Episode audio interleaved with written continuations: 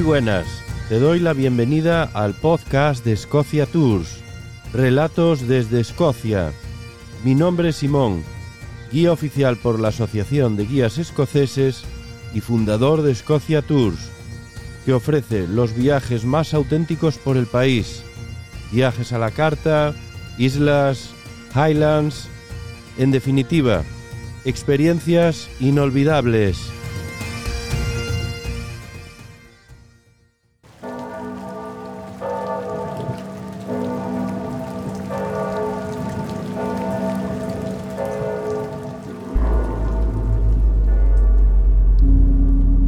Las ocho en punto de la mañana, la puerta de la pequeña celda se abría de golpe. William Burke, uno de los criminales más notorios de Escocia, era conducido afuera hacia Lawn Market, en la Royal Mile de Edimburgo, para encontrarse con su destino en la horca.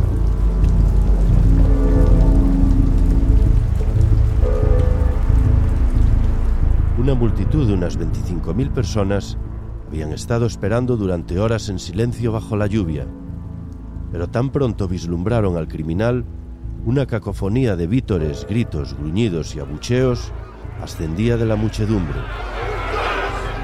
Una noticia de un periódico con fecha 29 de enero de 1829, el día de la ejecución, escribía la aparente calma de las horas previas a la ejecución de Burke, pero también revela la expresión desencajada y de ansiedad que se extendió en su cara tan pronto se aproximó al patíbulo.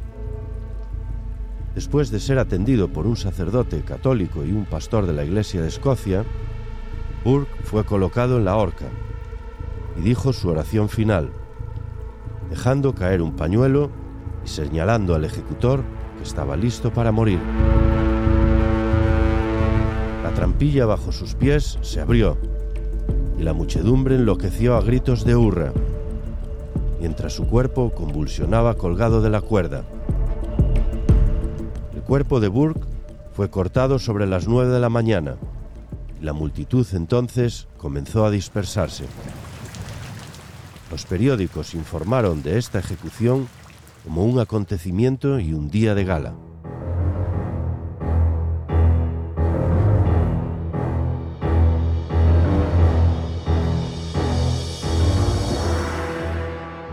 Muy buenas y gracias por estar aquí. Arrancamos nuestro episodio de hoy con uno de los relatos de ese lado terrorífico de Edimburgo, que dio vida entre sus callejones oscuros a una pareja de asesinos en serie sin escrúpulos, causando la muerte, según registros oficiales, a 16 personas, pero se habla que fueron muchas más víctimas. William Burke William Hare eran ambos originarios de la región de Ulster, en el norte de Irlanda, y se mudaron a Escocia a trabajar en el Canal Unión, Burke habiendo dejado atrás a su mujer y dos niños en Irlanda.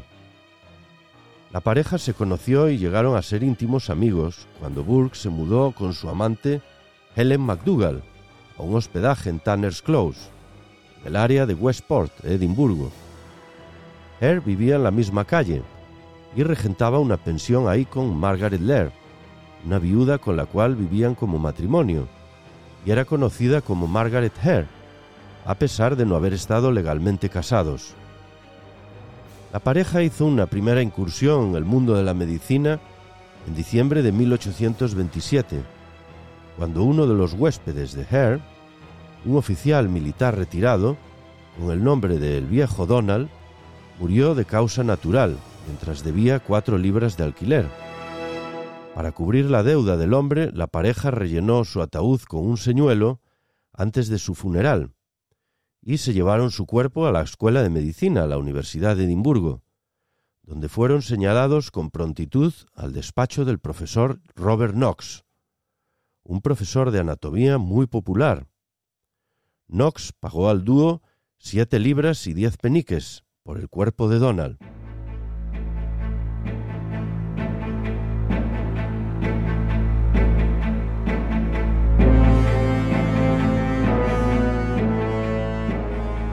Animados por la facilidad con la que ellos habían ganado ese dinero, el dúo golpeó de nuevo en 1828, cuando otro huésped, llamado Joseph, se puso enfermo. Demasiado impacientes para ver si Joseph moriría realmente de sus afecciones, Burke y Hare decidieron tomar carta en el asunto, untándolo de whisky y sofocándolo cubriendo su boca y nariz entre los dos, mientras retenían a su víctima por la fuerza. Este llegaría a ser su método favorito de ejecución, ya que dejaba el cuerpo sin marca de violencia y sin dañar para los estudiantes de medicina, y más tarde diseccionar el cuerpo. En las secuelas de su matanza, esta práctica llegó a ser conocida como burking. En ausencia de más huéspedes enfermos, el dúo decidió atraer víctimas a la pensión, depredando en las áreas más deprimidas de Edimburgo. Era menos probable que las víctimas fuesen echadas de menos. Una prostituta local, Janet Brown, fue afortunada en escapar con vida cuando ella y su amiga Mary Patterson fueron invitadas a la pensión de su amigo Paul Burke. Ella se había excusado por irse antes de tiempo. Cuando volvió a recoger a su amiga, Hare le dijo que Mary y Burke habían salido. Esperó por su amiga. Al final decidió irse.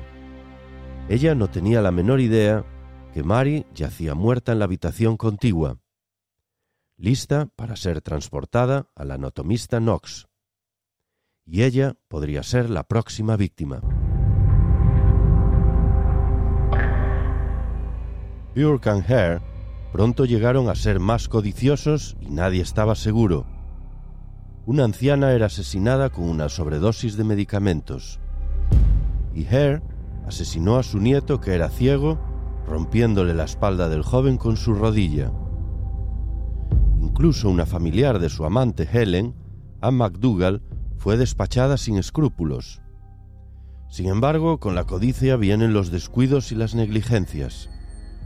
Un número de estudiantes del anatomista Knox afirmaban haber reconocido a Mary y dos prostitutas más asesinadas por el dúo, Elizabeth Halden y su hija, quien hizo el desafortunado error de ir a llamar a la pensión preguntando por su madre desaparecida.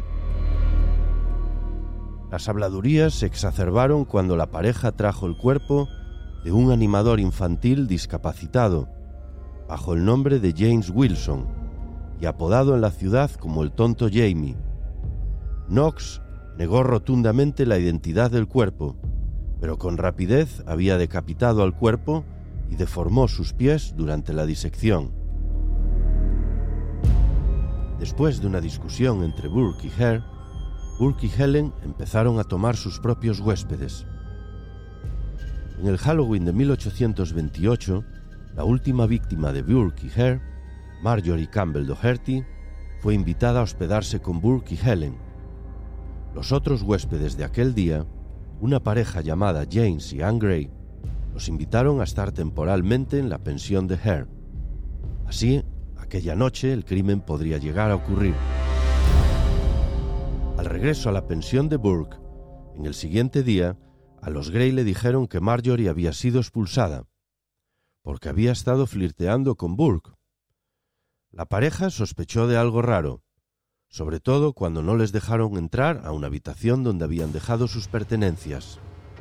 Y cuando los dejaron solos, descubrieron el cuerpo muerto de Marjorie, debajo de la cama.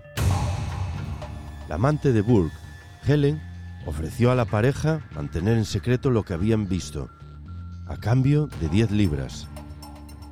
Los Gray rechazaron la propuesta y lo denunciaron a la policía. Sin embargo, este hecho alcanzó los oídos de Burke y Hare antes de que la policía llegase al lugar del suceso.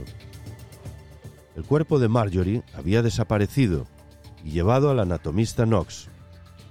Burke y Helen, y más tarde Hare y Margaret, fueron arrestados y dieron testimonios diferentes de lo que había ocurrido, e incluso culpándose el uno al otro los queridos amigos Burke y Hare.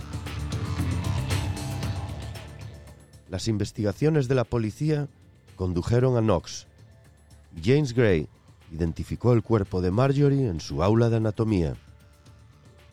Después de leer sobre el asesinato en un periódico local, Janet Brown Más tarde identificó las ropas encontradas en la pensión de Hare como las pertenencias de su amiga desaparecida, Mary Patterson. Sin embargo, la policía tenía pocas pruebas para demostrar los crímenes cometidos.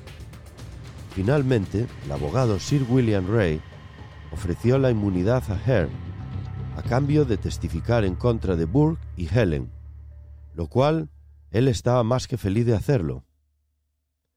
El juicio comenzó el día de Nochebuena de 1828 y al día siguiente, a primera hora, Burke y Helen fueron culpados del asesinato de Marjorie Doherty. Burke fue culpado también por los asesinatos de Mary Patterson y James Wilson. Aunque la complicidad de Helen en el asesinato de Marjorie no fue probada y confirmada por la ley escocesa, fue puesta en libertad. Burke fue sentenciado a muerte en la horca. William Burke fue colgado en Law Market, tal y como se adelantaba al inicio del episodio. Su cuerpo sería donado a la ciencia. Un número de estudiantes de anatomía tomaron como souvenirs morbosos partes de su piel, para hacer marcadores de libros o monederos de piel de Burke. El esqueleto de Burke está todavía en display en el Museo de John's Hall, en Edimburgo, próximo a la máscara de la cara de Hare. A pesar de la obviedad en la complicidad de los asesinatos, el compinche Hare fue liberado en febrero de 1829 y escapó a Inglaterra. Nadie sabe definitivamente qué pasó con Hare, pero se rumoreaba que había sido arrojado a una mina con cal por una muchedumbre irritada y que vivió sus últimos días como un vagabundo ciego por las calles de Londres. Por otro lado, Helen y Margaret al parecer emigraron de Edimburgo, Helen a Australia Margaret a Irlanda. Y a pesar de la gran indignación pública, Knox salió limpio de su implicación en los asesinatos de Burke, afirmando que no tenía idea de dónde procedían los cuerpos. Su reputación peligraba, así que Knox se mudó a Londres para tratar de salvar su carrera médica no podía salvar ya su dignidad y ética. Las secuelas de los asesinatos de Burke y Hare condujo al Acta de Anatomía de 1832, que permitía a doctores, profesores de anatomía y estudiantes de medicina tener acceso a cadáveres y permitía la donación legal de cuerpos a la ciencia, poniendo eficazmente fin al comercio ilegal de cuerpos, dando un paso más en la historia de la humanidad. Muchas gracias y hasta pronto.